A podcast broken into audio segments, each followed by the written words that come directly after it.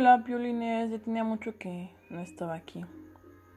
Y bueno, fue hace todo un vaivén de emociones. Y hoy quiero hablar de privilegios y de muchas cosas que tengo en la cabeza pensando.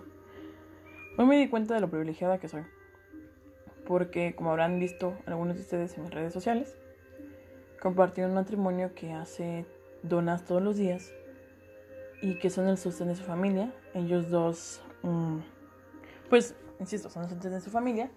Cuidan a tres nietas, a las hijas de su hija y aparte cuidan a su hijo que tiene 40 años, que desde hace 9 años eh, tuvo un accidente, bueno, accidente, decirlo en términos generales, porque pues lo, lo soltaron en su taxi y le golpearon la cabeza y se quedó en estado vegetal.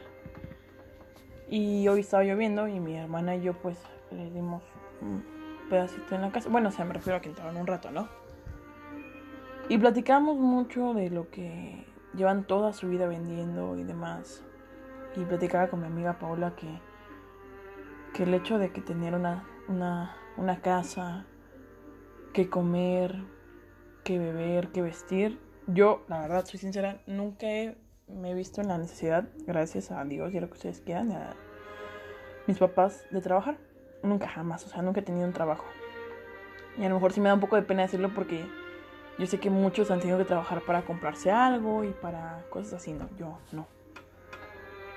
Y digo desafortunadamente porque no me he sabido dejar a mi abuela ganarme el taco, ¿no? Pero es un privilegio tener techo, comida, casa, casa, vestido y sustento, ¿no? Y aparte de que es un privilegio eso, es un privilegio ir a la escuela, que aunque no le estoy echando las ganas que se ve porque soy una floja de lo peor y, no me motiva nada, y no había grabado nada y estoy atrasadísima con mis temas y no estoy estudiando, no estoy aprendiendo y demás, es un privilegio aún así tener un techo, tener una computadora para, pues para poder grabar esto, para poder estar platicando con ustedes. Y es un privilegio también, pues, vivir donde vivo y todo eso, ¿no? Que yo sé que así como hay gente de mis mismos privilegios, hay gente que es más privilegiada y que bueno también, y hay gente que es menos privilegiada o que no tiene ningún privilegio. Y en este mes que es del Pride, del orgullo y de la comunidad LGBT, me di cuenta de tu privilegio y salía, se puso como en tendencia el orgullo hetero, ¿no? Que también es otro privilegio que por ser hetero no te maten, por ser hetero te puedas casar, por la iglesia, por lo que tú quieras, ¿no? Y es otro privilegio que tienen o que tenemos las personas que somos heterosexuales. Que eso de etiquetas me chocan las etiquetas. Que me gusta esto, me gusta el otro. Y siempre he dicho que puedes probar chocolate, fresa, mango, vainilla, lo que tú quieras y no pasa nada, ¿no? Pero cuántos privilegios tenemos, ¿no?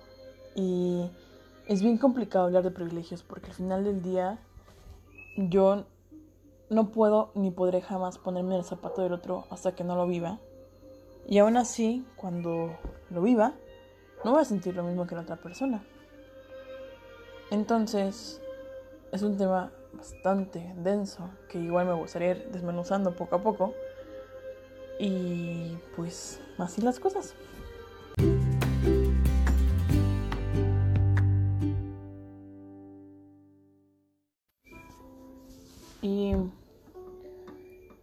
Decía, es un privilegio poder tener muchas cosas materiales y no pasar por algunas necesidades. O sea, sí, sí tengo necesidades, obviamente, como todos, ¿no? Económicas, emocionales y demás. Pero me he dado cuenta y me di cuenta por lo que me dijo Paula que es que hay que agradecer. Y sí, ahorita no me la está pasando. Bueno, ahorita ¿qué? Ya más de no sé cuántos meses ya no sé, ya no cuenta. No la estaba pasando bien el semestre y le agradezco a la pandemia, ya la cuarentena, ya el encierro y lo demás, que me trajo a casa. Porque si me hubiera quedado ahí, no sé qué hubiera pasado porque estaba como de desayunar sola, tratar de hacer equipo y no encajar y no sé, muchas cosas, ¿no? Y entonces, pues me doy cuenta que afortunadamente he sido muy privilegiada en la vida. desde que puedo estar hablando con ustedes, que es muy divertido hacer esto, hasta poder decir que he tenido emociones y pues festejos grandes con la familia. Y al final del día los privilegios que tenga fuera de los materiales, tengo que hablar de los privilegios emocionales. He conocido personas muy muy chingonas en mi vida y yo sé que muchas personas de las que son muy chingonas en mi vida están oyendo esto. Y quiero decirte, y que a lo mejor lo voy a hacer personalmente en un rato, que estás oyendo mi podcast, que te amo un chingo.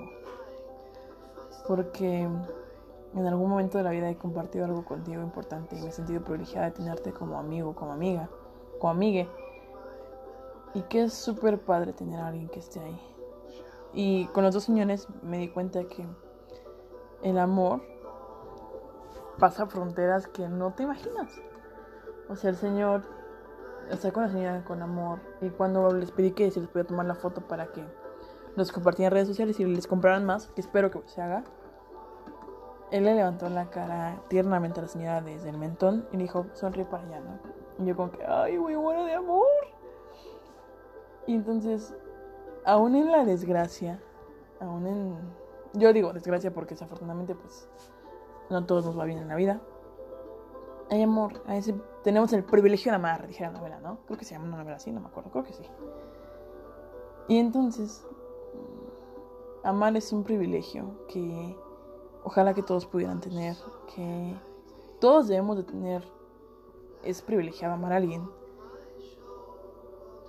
Y pues espero que todos puedan amar a alguien y que sean privilegiados de tener gente chingona a su alrededor y fuera de los privilegios materiales, que tampoco puedo hablar que todos merezcamos lo mismo, porque sería hablar de otras cosas que nada que ver en el caso. Pero pues no te sería tan justo porque hay gente que trabaja más y ganaría lo mismo que el que no trabaja y cosas así, política y demás. Pero mínimo todos deberíamos tener el privilegio de tener a alguien en nuestras vidas y que alguien estuviera en sus vidas que amáramos y que nos ama. Y que sin importar llueve, truene, relampaguee, esté ahí. Y saber que tienes a ese alguien ahí. Y eso es parte de la vida y de los privilegios no materiales que tenemos y que todos deberíamos de tener.